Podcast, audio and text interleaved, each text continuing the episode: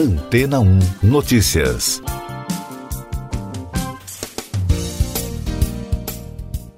Bom dia! A NASA contratou a SpaceX para levar os primeiros astronautas americanos à Lua desde 1972. O anúncio da Agência Espacial dos Estados Unidos representa uma grande conquista para a empresa de Elon Musk. O contrato de 2 bilhões e 900 milhões de dólares inclui o protótipo da nave espacial Starship, que está sendo testado nas instalações da empresa no sul do Texas, como já destacamos algumas vezes aqui no podcast. A escolha da SpaceX é uma vitória no universo dos CEOs entre Musk e a Blue Origin de Jeff Bezos. E além disso, também marca uma mudança na estratégia da NASA, que sempre escolhe várias empresas caso ocorra alguma falha durante uma missão. No ano passado, a SpaceX conseguiu se tornar a primeira empresa privada a enviar uma tripulação à Estação Espacial Internacional, reposicionando os norte-americanos na corrida espacial desde o fim do programa de ônibus espaciais. A Starship é uma nave espacial reutilizável projetada para transportar tripulações e cargas para o espaço profundo e fazer um pouso vertical tanto na Terra quanto em outros planetas embora todas as quatro versões que tentaram até agora voos de teste tenham explodido. Já o planejamento da NASA, o programa Artemis, prevê voltar a levar humanos à Lua por meio do sistema de lançamento espacial para transportar quatro astronautas a bordo de uma cápsula da tripulação Orion, que deverá se acoplar a uma estação espacial lunar chamada Gateway e a Starship espera receber dois integrantes da tripulação para a etapa final da viagem à superfície lunar. A Gateway será uma estação intermediária, mas para a primeira missão, a Orion poderia se acoplar diretamente à Starship. E daqui a pouco você vai ouvir no podcast Antena 1 Notícias. Bolsonaro diz que Fiocruz entrega 18 milhões de doses de vacinas em abril. França determina quarentena obrigatória para viajantes do Brasil, Argentina, Chile e África do Sul. Estados Unidos aplicaram primeira dose da vacina contra a Covid em mais da metade da população. O presidente Jair Bolsonaro anunciou no domingo, por meio de uma rede social, que a Fundação Oswaldo Cruz, a Fiocruz, vai entregar 18 milhões de vacinas contra a Covid-19 até o final deste mês.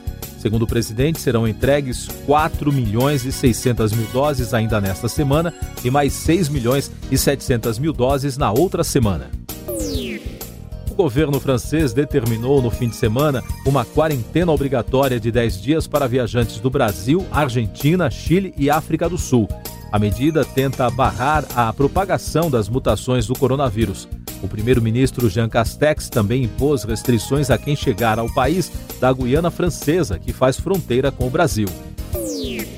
De acordo com dados divulgados pelo governo dos Estados Unidos, metade de toda a população adulta do país já recebeu ao menos uma dose da vacina contra a Covid-19.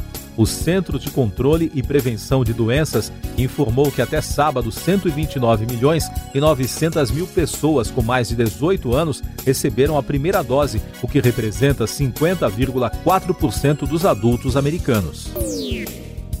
Essas e outras notícias você ouve aqui na Antena 1. Oferecimento Água Rocha Branca.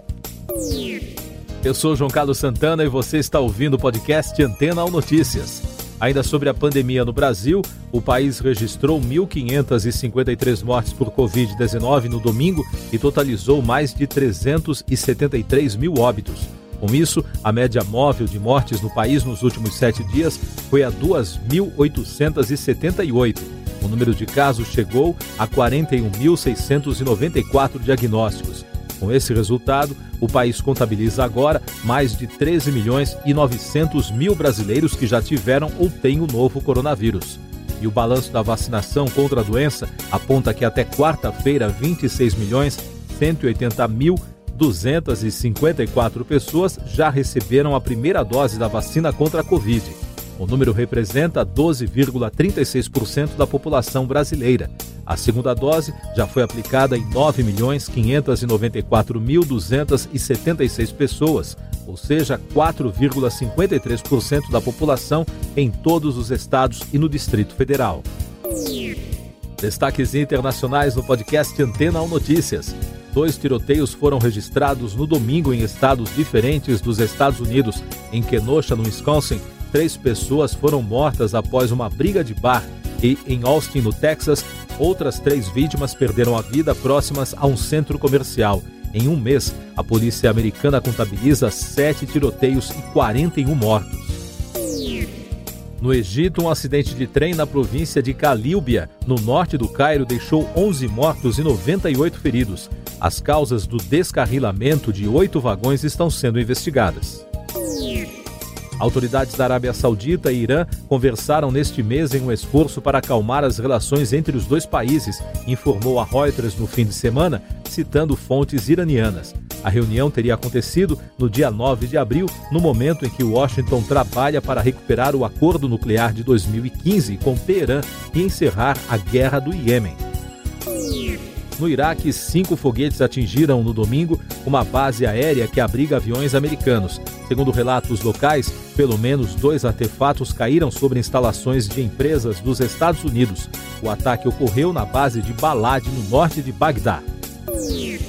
O Conselho Nacional Eleitoral do Equador proclamou a vitória do ex-banqueiro Guilhermo Lasso de direita com uma diferença de 4,72% dos votos válidos no segundo turno da eleição presidencial.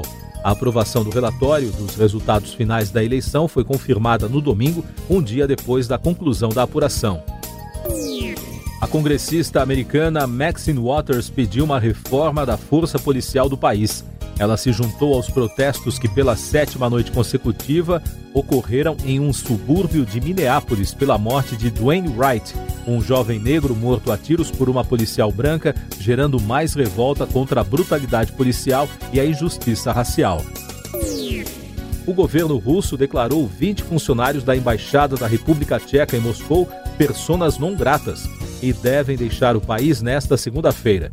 Pouco antes do anúncio feito no domingo, o embaixador tcheco em Moscou, Viteslav Pivonka, foi convocado pelo Ministério das Relações Exteriores para ser informado sobre a decisão. Dois terremotos de magnitude 5,9 e 5,4 atingiram a costa nordeste de Taiwan no fim de semana. Segundo o Serviço Geológico dos Estados Unidos, os tremores ocorreram em um espaço de tempo de apenas três minutos. As autoridades locais não apresentaram alerta para tsunami e não há registro de danos materiais ou vítimas. Economia e Negócios. O aplicativo de chat de áudio Clubhouse recebeu uma nova rodada de recursos, anunciou o representante da empresa no domingo. De acordo com a apuração da Reuters, o novo aporte injetou 4 bilhões de dólares na empresa. A rodada foi liderada por Andrew Shen, da Venture Capital Andreessen Horowitz, com investidores da DST Global, Tiger Global e Elad Gill. Um estudo da Comissão de Cambridge para Mudanças Comportamentais apontou que 1% dos mais ricos da humanidade produzem o dobro das emissões de carbono dos 50% mais pobres do mundo juntos. O relatório concluiu que os hábitos dessa parcela da população mundial precisam mudar para ajudar no combate às mudanças climáticas. O Bitcoin e outras criptomoedas registraram forte queda no valor de mercado no domingo. Isso porque rumores que circularam nos grupos de investidores apontavam que o Departamento de Tesouro dos Estados Unidos planeja acusar nesta semana organizações financeiras por lavagem de dinheiro com a negociação de moedas digitais. No Brasil, o presidente do Banco Central, Roberto Campos Neto, afirmou que em breve terá novidades sobre o lançamento do dinheiro digital oficial. Segundo o BC, os estudos na área avançaram bastante. Destaque da música: o venezuelano Gustavo Dudamel será o novo diretor da Ópera de Paris. Maestro de 40 anos ocupará o cargo na instituição, considerada uma das mais prestigiosas do mundo, a partir de agosto, para um mandato de seis anos, ao mesmo tempo em que permanecerá à frente da Orquestra Filarmônica de Los Angeles.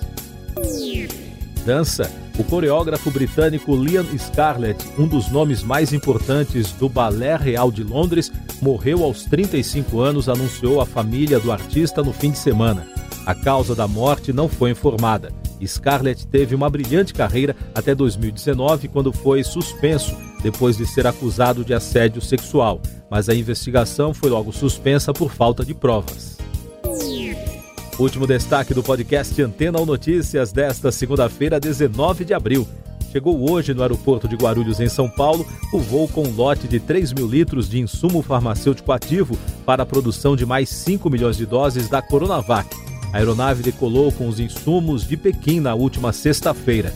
Este é o terceiro carregamento do ano enviado pela parceira chinesa do Instituto Butantan para a produção da vacina anti-Covid. Siga nossos podcasts em antena1.com.br. Este foi o resumo das notícias que foram ao ar hoje na Antena 1.